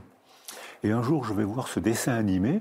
Persépolis, et j'ai été, et j'ai été bouleversé bouleversé par un dessin animé. Je me suis parce qu'on voit la petite fille qui fait le pitre, qui imite son père, euh, qui, qui c'est une petite, c'est une enfant, c'est une petite fille, puis progressivement elle grandit. Le dessin la fait grandir et hop, elle, est de plus en plus isolée. J'ai éprouvé émotionnellement ce que j'avais compris auparavant intellectuellement. Auparavant, ça me laissait froid. Ce dessin animé m'a fait toucher la condition des femmes en Iran, j'ai été bouleversé. Et je pense que c'est la fonction des, films, c'est la fonction des, livres, c'est la fonction de nos bavardages. C'est volontairement, j'emploie un mot du quotidien, parce que si on fait une théorie enflée, boursouflée, euh, on avait fait des expériences qui montrent qu'au bout de 20 minutes, tout le monde décroche. Alors les cours d'une heure, hein, c'est-à-dire au bout de 20 minutes, on est tous en stade 2 du sommeil profond. C'est agréable. ça me rassure pour l'heure et demie que nous passons ensemble, dites-moi. Oui, mais là, il y a des ruptures de rythme. Là. Alors, je reviens tout de même à ce que vous venez de dire et qui me semble très important quant à notre regard sur le passé et à la façon dont certains l'agitent, le brandissent ou veulent le récupérer. Ce que vous venez de dire en prenant l'exemple du film Persépolis, n'est-ce pas aussi, Boris Cyrulnik, dire il ne faut pas qu'il y ait d'injonction. Euh, si on dit il faut absolument que tu ailles à Auschwitz, que tu euh, commémores tel jour, telle heure, c'est peut-être ça aussi qui crée l'indifférence, alors que tomber par hasard, arriver par soi-même sur un film et en ressortir bouleversé parce qu'on ne sait pas à quoi on s'attend, c'est précisément ce qui réconcilie, réconcilie avec l'histoire et l'empathie Voilà, exactement. Alors, si il y a une injonction à faire un, défilé, à commémorer, mm. eh bien, on va être en stade 2 du sommeil profond. Voilà. Alors que s'il y a une rencontre, une émotion, la vie va apparaître et là, il peut y avoir des bouleversements. Et là, il y aura des changements d'opinion, des, découvertes. Mm. on, a tous vous avez souvent posé dans votre émission quel est le livre qui vous a fait, qui vous a bouleversé? Hein, c'est vrai, on a tous rencontré quelqu'un qui nous a bouleversé, tous lu un livre qui nous a bouleversé. C'est la fonction des rencontres et c'est la fonction des livres. Mais pour ça, il faut qu'il y ait des événements. Et il y a des gens qui ont le talent. Pour ça, il y a des gens, des profs par exemple, qui ont le talent de provoquer des vocations chez leurs élèves. Euh, il y a des profs qui provoquent des, nuées de philosophes, d'autres qui provoquent des nuées d'historiens. Donc, mais ça, c'est parce qu'il y a des rencontres. Ils savent parler. vous semblez dire qu'il y a une urgence à aller de, ce côté-là, de l'émerveillement, de l'enthousiasme, d'une certaine bienveillance du passeur. C'est soit euh, des dizaines de vocations, soit des milliards de stéréotypes qui nous font penser tous pareil, qui nous font tomber dans le conformisme. et on retourne aux certitudes de tout à l'heure mais oui, les stéréotypes, ça nous permet de réussir nos examens. Hum. Si on récite... Si mais pas de vivre. mais, oui, c'est ça. Donc on réussit nos examens en récitant les phrases convenues, les phrases qu'on coche, les QCM, les questions à choix multiples. Là, on est reçu, mais on n'a rien compris on n'a pas éprouvé, on n'a pas changé. Et je pense qu'avec ce qui s'est passé là, les deux années scolaires pour nos jeunes, les adolescents d'aujourd'hui, qui viennent de rater deux années scolaires, mmh. et c'est une période sensible de, de la développement du cerveau qui est ratée. Parce que pendant ces deux années-là, il y a un élagage des neurones qui fonctionnent avec moins de neurones de plus en plus vite, de plus en plus efficacement. C'est l'élagage des neurones qui se passe à l'adolescence le virus vient de leur faire rater. C'est-à-dire que là, probablement, il faudra trouver une autre, une autre méthode d'enseignement, plus personnelle, plus, moins récitante, moins stéréotypée, plus, plus de mise à l'épreuve. Et je pense que faire, on sait maintenant que, par exemple, les bébés à qui on fait entendre de la musique, mmh. des bébés préverbaux à qui on fait entendre de la musique, parlent avant les bébés à qui on ne fait pas entendre de musique. Et la neuroimagerie montre qu'autour du, du lobe temporal, on voit quatre points rouges s'allumer autour de la zone du, langage. Ça veut dire que quatre zones consomment, dégagent de l'énergie parce qu'elles travaillent quand un bébé entend de la musique. Et l'autre jour, j'étais dans une crèche à, Arras et il y avait des, des, éducatrices de jeunes enfants qui, sont, qui ont passé de la musique à des bébés de 4 mois. presque tous les bébés se sont arrêtés et quelques-uns se sont fendus. Ah On sourit jusqu'aux oreilles. C'était l'extase. Ces bébés-là entourent la zone du langage. Ils parleront avant les autres. Est-ce qu'une euh, nouvelle théorie de l'éducation est possible en la fondant à la fois sur euh, ce que vous venez de nous dire, c'est-à-dire ce besoin d'altérité, mais aussi euh, ce que l'imagerie neurologique nous permet de découvrir aujourd'hui. Vers quoi tendrait cette nouvelle forme d'éducation? Alors l'imagerie est une découverte passionnante, pose des questions stimulantes et risque d'aller trop loin et d'être trop explicative comme d'habitude. Donc il faut s'en méfier? Mais oui, c'est la fonction des scientifiques. Bravo la neuroimagerie. Euh, quel est le risque? Il m'est arrivé de travailler sur des médicaments avant leur commercialisation. Avant même que le médicament soit commercialisé, on cherchait les effets secondaires. Il fallait dépister les effets secondaires éventuellement. C'est-à-dire qu'on cherchait à détruire le bénéfice qu'apportait le médicament. Je pense que ça, c'est la démarche scientifique. Alors qu'une démarche de croyance, une démarche fanatique, c'est confirmer, confirmer, confirmer.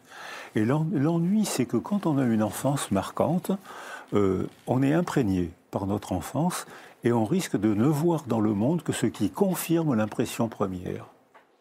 On n'est pas scientifique. Alors il faut être scientifique pour se méfier de cette tendance à se soumettre à un dictateur parce qu'il va nous apporter la vérité, il va nous apporter la sécurité, il va nous galvaniser, il va nous promettre bien sûr mille ans de bonheur, vous voyez à qui je fais référence. Donc, et il y a des tas de gens qui vont le croire, et ces gens-là ne sont pas plus bêtes que d'autres. Simplement, ils sont prisonniers du passé, ils, ont, ils confirment ce qu'ils ont envie de croire. Sans libérer de cette prison du passé, euh, cette tendance que nous avons tous, vous venez de le dire, à aller vers cela, ça s'appelle penser par soi-même, gagner en liberté intérieure. Vous venez presque de nous montrer que c'était un chemin impossible à, franchir. Alors comment concrètement réussir à penser par soi-même sans devenir le grand scientifique que vous êtes devenu? Parce que malheureusement, mon cher Boris, tout le monde ne deviendra pas neuropsychiatre. Heureusement. Non, non, alors d'abord, je ne suis pas un, grand scientifique, je suis clinicien. J'étais clinicien, je savais lire la science, j'ai participé à quelques travaux, mais il y, a, des vrais scientifiques. Moi, j'étais un praticien, j'étais un laboureur, j'étais un, j'étais un OS, un OS, un OS psy. Mais donc, euh, comment faire? Je pense que euh, en étant, en, les pays d'Europe du Nord ont changé de stratégie d'éducation. Ils ralentissent le développement de leurs enfants. Ils ralentissent le développement Parce qu'en ralentissant le développement des enfants, ils leur donnent confiance. Et à 15 ans, aux évaluations PISA, ils sont médailles d'or. Alors que quand j'étais invité au Japon, ils surstimulent leurs enfants. Mmh. Et j'ai entendu tous les jours au Japon, euh, l'école est devenue une nouvelle forme de maltraitance. Et actuellement, notre société est hiérarchisée par les diplômes. Il y, a, il y a deux générations, la société était hiérarchisée par la force physique, par la violence, la guerre, l'art des, armes. Euh, aujourd'hui, c'est le diplôme qui fait la nouvelle hiérarchie. Donc cette course, oh, ce sprint scolaire est cher payé. Mais alors, euh, on est passé de la civilisation de la violence à la civilisation de la performance et du diplôme. Quelle pourrait être la troisième, la nouvelle civilisation, celle que vous appelez de vos voeux, qui ne reviennent pas à la violence, évidemment? Non, non, non. La violence a fait, a fait la société y a toutes nos frontières sont le résultat de violence. Euh, s'il y a une cartographie des croyances, c'est parce que une religion s'est imposée aux autres. Si on parle une même langue dans un pays, c'est parce qu'on a écrasé les autres ou interdit les autres euh, euh, langues. C'est-à-dire que c'est la violence qui a fait du social. Maintenant, on voudrait faire du social autrement. Et dans notre culture, la violence n'est que destruction. Mm. Mais pour ça, il faudrait qu'on soit tous adultes Il y a du travail. Il y a du travail. Penser par soi-même, écrivez-vous, passe par euh, se méfier des idées claires. Les idées claires sont réductrices. Ça, vous le dites. Les idées claires, c'est oui, non, un parti, le bien, le mal, une pensée binaire. Se méfier de ce qui tranquillise trop, car ça engourdit la pensée. Parce que euh, lorsqu'on est certain d'avoir raison, on ronronne. Donc il est très bon. quelle est la différence entre un comédien qui récite à toute allure un texte qu'il connaît tellement bien qu'il n'a plus d'émotion Il engourdit. Hum. Alors qu'un comédien qui bégaye, qui se trompe, qui hésite, il met de la vie. On est accroché. Et c'est en mettant de la vie. Et comment est-ce qu'on peut mettre de la vie? Eh bien, c'est en ayant un projet partagé et, parfois en n'étant pas d'accord. Donc il faut qu'on argumente, il faut qu'on se séduise, qu'on se dispute, comme dans la vie normale. Et à ce moment-là, on va mettre de la vie. Pour penser par soi-même, ne faut-il pas euh, d'abord commencer par subir ou accepter l'influence des autres euh, et notamment d'un certain nombre de penseurs. Alors ça peut être Boris Cyrulnik, mais enfin ça peut être aussi euh, Sigmund Freud ou Stefan Zweig. Euh, jusqu'où dois-je accepter de me laisser influencer pour ne pas devenir moi-même un mangeur de vent et en même temps pour avoir les bases qui me permettront de penser par moi-même? Mais oui, d'ailleurs l'expression penser par soi-même, elle est un peu radicale. Mais c'est vous qui l'employez. Mais oui. Comme si elle était euh, de l'ordre de la survie. Mais grâce à vous, je vais me critiquer. Alors dites-nous. Euh, je pense qu'elle est un peu radicale parce qu'on ne peut pas penser totalement par soi-même. On a toujours besoin des autres pour penser. De même qu'un cerveau a besoin d'un autre pour être stimulé, se développer, apprendre à apprendre, apprendre à parler, eh bien pour la pensée, c'est la même chose. On ne peut pas penser par soi-même, on a besoin de matériaux donc on a besoin des idées des autres pour être d'accord, pour ne pas être d'accord. Les revues, généralement, les gens font d'une revue quand on veut se retrouver entre nous pour penser pareil. Hmm. Donc euh, on fait un réseau social avec le, journal, avec la revue. Donc méfions-nous de tout ce qui euh, peut sembler être une nouveauté, alors une nouvelle revue, un nouveau réseau social, mais qui en réalité quoi, euh, renforce l'instinct grégaire, la pensée clanique parce qu'elle est, elle, est très avantageuse. Euh, on est entre amis. Si on pense pareil, si on a les mêmes croyances, on est frères. Qu'est-ce qu'on est bien ensemble? On arrête de penser, mais on est bien. C'est-à-dire que euh, la pensée est difficile. Anna Arendt a été très isolée, elle a été très agressée parce qu'elle pensait par elle-même. Elle avait un degré de liberté intérieure qu'elle a payé, que ses amis, ses proches, les gens qu'elle aimait, lui ont fait payer très cher. Alors quand, on veut avoir un degré de liberté intérieure, on risque de perdre ses amis. C'est un modèle hein, pour vous, Anna Arendt. Vous la citez à plusieurs reprises, notamment ce livre, Eichmann à Jérusalem, qui est donc le récit que Anna Arendt, en 1961, fait du procès Eichmann qu'elle couvre euh, et dans lequel euh, va venir cette expression de la banalité du mal, en disant ce n'est pas un monstre que l'on est en train de juger, c'est un homme banal, c'est un crime de bureau, et c'est un homme qui manque d'empathie, plus exactement, dites-vous, et ça j'aimerais peut-être qu'on revienne sur ce mot, alexithymie. L'alexithymie, qu'est-ce que l'alexithymie comme syndrome, symptôme, docteur? C'est un mot qui a été inventé par deux psychiatres, euh, Sifneos et puis un autre dont j'ai oublié le nom, euh, après euh, Anna Arendt, sinon elle l'aurait sûrement employé. C'est-à-dire qu'on n'arrive pas à mettre des mots sur ce qu'on sent alors, sur nos sentiments. Sur, voilà. Les, sentiments, il, faut distinguer des, les pensées du laboureur qui désigne quelque chose du réel mhm. et les, rationalisations, c'est-à-dire la forme verbale qu'on donne à un sentiment dont on ignore l'origine. On ne sait pas pourquoi, pour Jean Genet, la vie a un goût de chagrin. On ne sait pas pourquoi. Et pourtant, il donne des mots qui sont très beaux, il, écrit très joliment, mais il donne des mots pour son malheur, son amertume, son goût, son goût de chagrin. On ne sait pas d'où ça vient. Aujourd'hui, les neurosciences peuvent lui dire que ça vient d'un isolement précoce. La nécessité d'avoir été bien entouré, Jean Genet ne l'a pas eu, probablement pas eu. Donc on sait. Alors, on distingue les raisonnements, les philosophes, les scientifiques, les matheux, qui, qui tiennent des raisonnements cohérents, et, euh, et, la rationalisation, qui est une forme verbale donnée à un sentiment. Et dans cette rationalisation, c'est embêtant parce que pas, ça désigne pas quelque chose du réel, ça désigne quelque chose de ressenti. Oui. Mais, mais qui n'est pas nécessairement le réel. Mais qui n'est pas nécessairement le réel. Restons du côté des écrivains, s'il vous voulez bien, Boris Cyrulnik. Je vous emmène maintenant en librairie. C'est là où on rencontre l'altérité, où on rencontre aussi euh, euh, ceux qui nous permettent de nous engueuler, de nous évader, de rêver, bref, qui nous permettent d'être laboureurs et pas mangeurs de vent, c'est-à-dire les livres. Alors des livres, tiens, ben voici pour vous. Je vous emmène à Nanterre, car à Nanterre, il y a une nouvelle librairie. Elle s'appelle El Gorba, mon amour. Et elle a été ouverte, cette librairie, précisément au moment du confinement, c'est-à-dire en mars 2020, au moment où le Covid arrivait, eh bien, deux jeunes femmes très courageuses se sont dit on ouvre une librairie. Elsa Piacentino et Alima Mbirik. écoutez bien leur coup de cœur parce que ça, je crois que ça va vous ragaillardir. El Gorba, mon amour, c'est avant tout une histoire d'amitié qui date de la fac. On s'est rencontrés ici, à Nanterre, à l'université. Et c'est aussi un amour pour ce territoire, c'est-à-dire qu'on a vraiment choisi d'ouvrir cette librairie à Nanterre, dans ce quartier qui est un quartier populaire, parce que euh, El Roba, ça veut dire euh, l'exil en arabe. Et euh, pour nous, en fait, c'était une manière de, marquer notre attachement et la mémoire de l'histoire de Nanterre, qui est très liée à l'histoire de l'immigration. Ce qui est fondamental pour nous, c'est que les écrits restent et les livres laissent des traces. Cette librairie, euh, c'est aussi un lieu de, mémoire, un moyen de euh, vivre le présent, de le comprendre et de, on espère, penser l'avenir.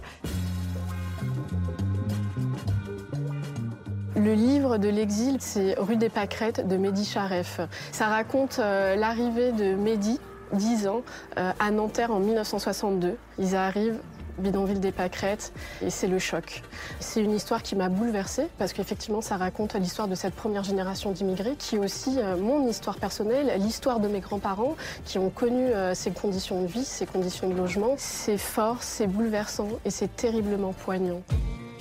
Le livre coup de poing, c'est La vie ennemie de Sonny Laboutancy. Ça commence par une longue scène de torture par un tyran sur un opposant politique. Ce livre m'a fascinée avant tout par sa langue. On a l'impression de voir la langue française se réinventer sous nos yeux. C'est d'une inventivité, d'une créativité que moi je n'ai jamais lu ailleurs. Le chef-d'œuvre absolu, c'est Mais leurs yeux dardés sur Dieu de Zora Neale Hurston. On y suit les aventures et pérégrinations d'une jeune femme noire euh, du sud des États-Unis dans les années 30 qui va défoncer toutes les portes sur son passage pour enfin trouver son euh, chemin d'émancipation. Pour moi, c'est le classique à découvrir. En plus, c'est une ode époustouflante au blues et un style détonnant. Le livre drôlement intelligent, c'est Voyage en misarchie Essai pour tout reconstruire d'Emmanuel Dockès. Imaginez un professeur de droit, suite à un accident d'avion, qui se retrouve sur une terre inconnue. Ce qui est génial dans ce livre, c'est la drôlerie, la cocasserie, les situations absurdes qui, en même temps, permettent de nourrir une réflexion sur le pouvoir, les rapports de domination et la liberté individuelle. Prenez-le, lisez-le, dégustez-le, il est drôlement intelligent. El Gorba, mon amour, c'est le nom de cette librairie tenue donc par Elsa Piacentino et Alima Mbirik, qui disait tout à l'heure, Boris Cyrulnik, la librairie est un lieu de mémoire. On est en plein au cœur de notre conversation. Euh, c'est un lieu de mémoire, une librairie?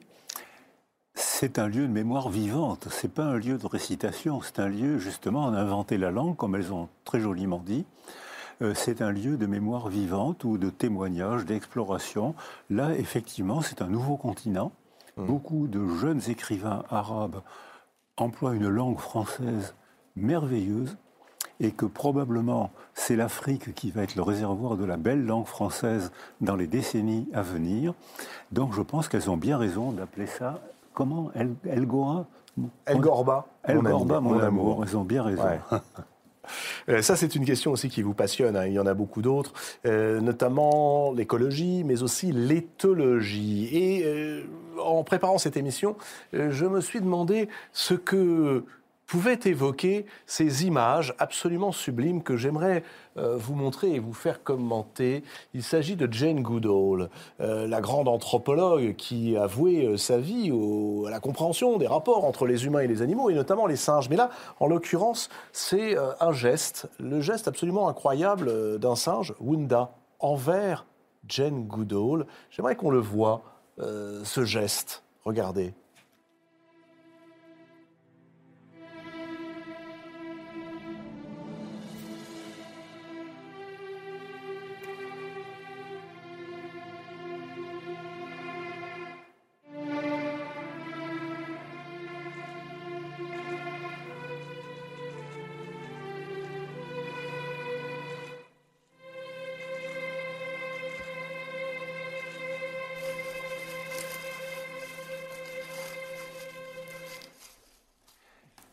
Impressionnant. Impressionnant. De voir un peu la communication entre espèces.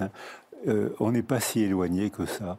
D'ailleurs, mon, maître, John Bowlby, le fondateur des théories de l'attachement, euh, est parti de l'éthologie animale.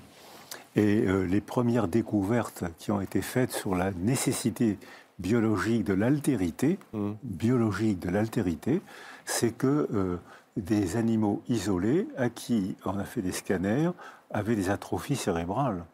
Et que actuellement, euh, il y a des Nelson et Zina, qui sont des grands neurologues, euh, confirment qu'on voit exactement la même chose chez les enfants abandonnés.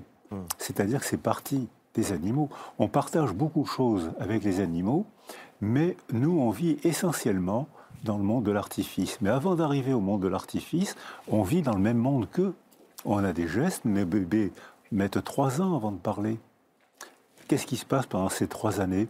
Ils communiquent, ils comprennent beaucoup de choses. Ils comprennent, comme les animaux, par des gestes, par des mimiques. Ils imitent, leur cerveau se développe. Et ensuite, on crée le monde des mots. Et là, on crée la dimension humaine avec ce qu'elle a de merveilleux et parfois de terrible. Mais là, en l'occurrence, Boris Cyrulnik, on voit un, animal euh, qui va être mis ou remis en liberté que l'on ne reverra peut-être plus. Et il a ce geste qui consiste à se retourner avant de prendre Jane Goodall dans ses bras. Euh, sans céder évidemment à une vision un petit peu trop anthropomorphique de la chose. que voyez-vous dans ce geste, ce retournement de l'animal vers Jane Goodall? Ah ben, il, est attaché à elle, il manifeste son attachement, mais il s'en va quand même. C'est-à-dire qu'il reprend sa liberté.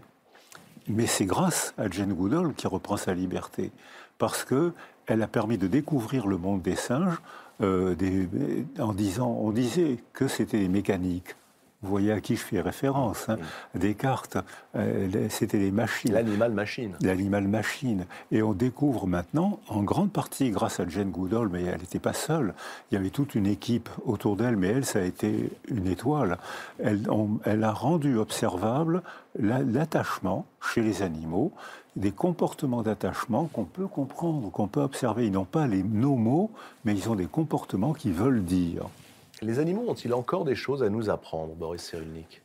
On commence à prendre, plus on étudie les animaux, plus on comprend la dimension humaine.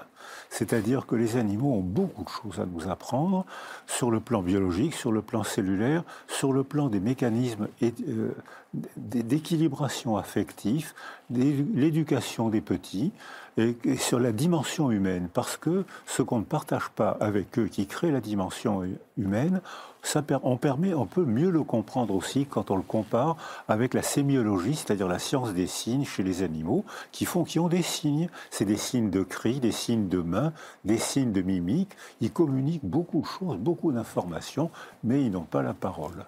Et je pense que le virus vient de, de nous faire découvrir qu'on n'est pas au-dessus des animaux, on n'est pas au-dessus de la nature, comme nous l'ont fait croire les religions et les cultures, on est dans la nature et que l'homme a déjà transgressé. La parole, l'innovation scientifique est une forme de transgression. On ne respecte pas les lois de nature, c'est ce qu'on appelle les lois de nature, c'est-à-dire les, les, règles qui font que la nature fonctionne. On la domine et on est victime de nos victoires, c'est-à-dire qu'en dominant la nature, on la détruit.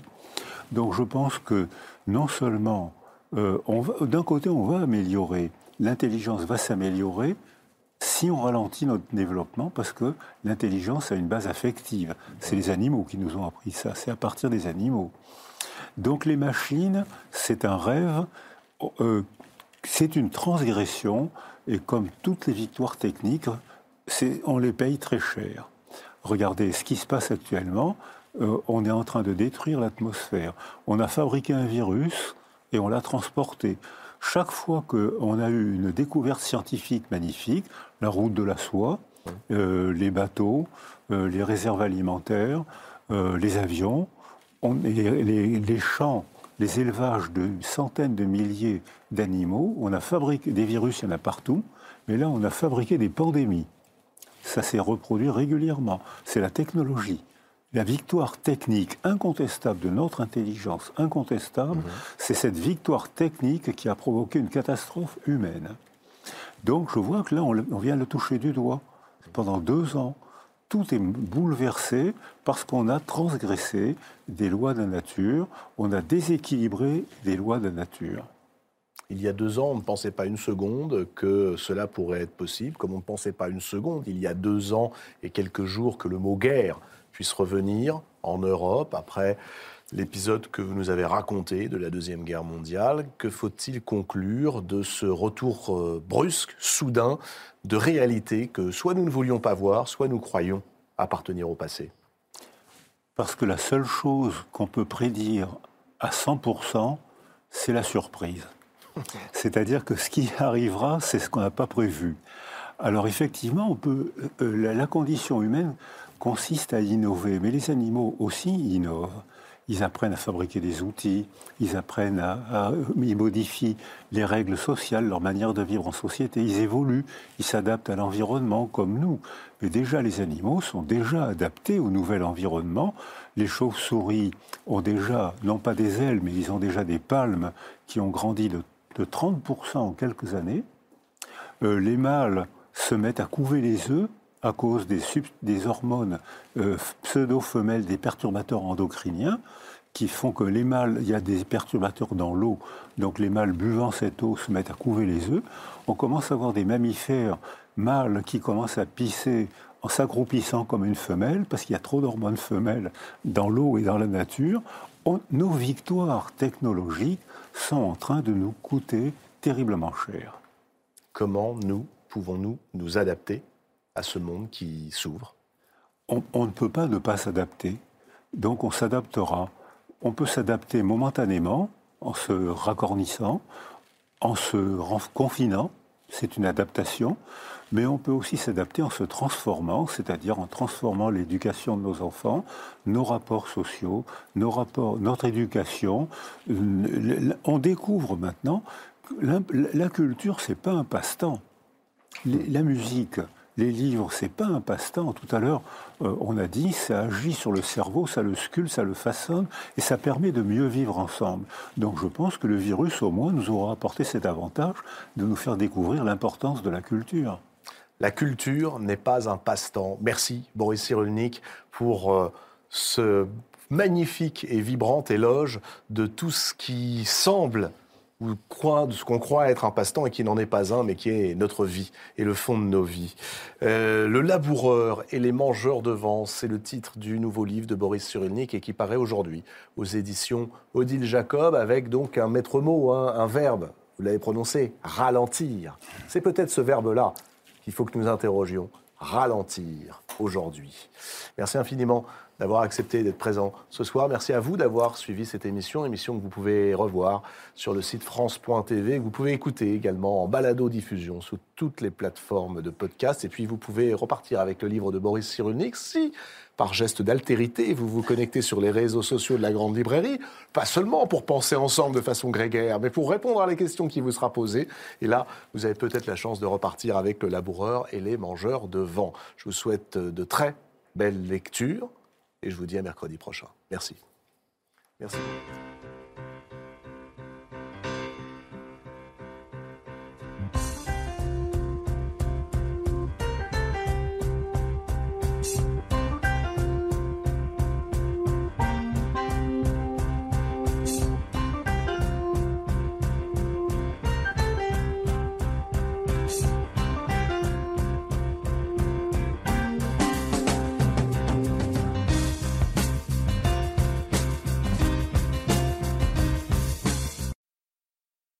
C'était La Grande Librairie, un podcast de France Télévisions. S'il vous a plu, n'hésitez pas à vous abonner. Vous pouvez également retrouver les replays de l'émission en vidéo sur France.tv.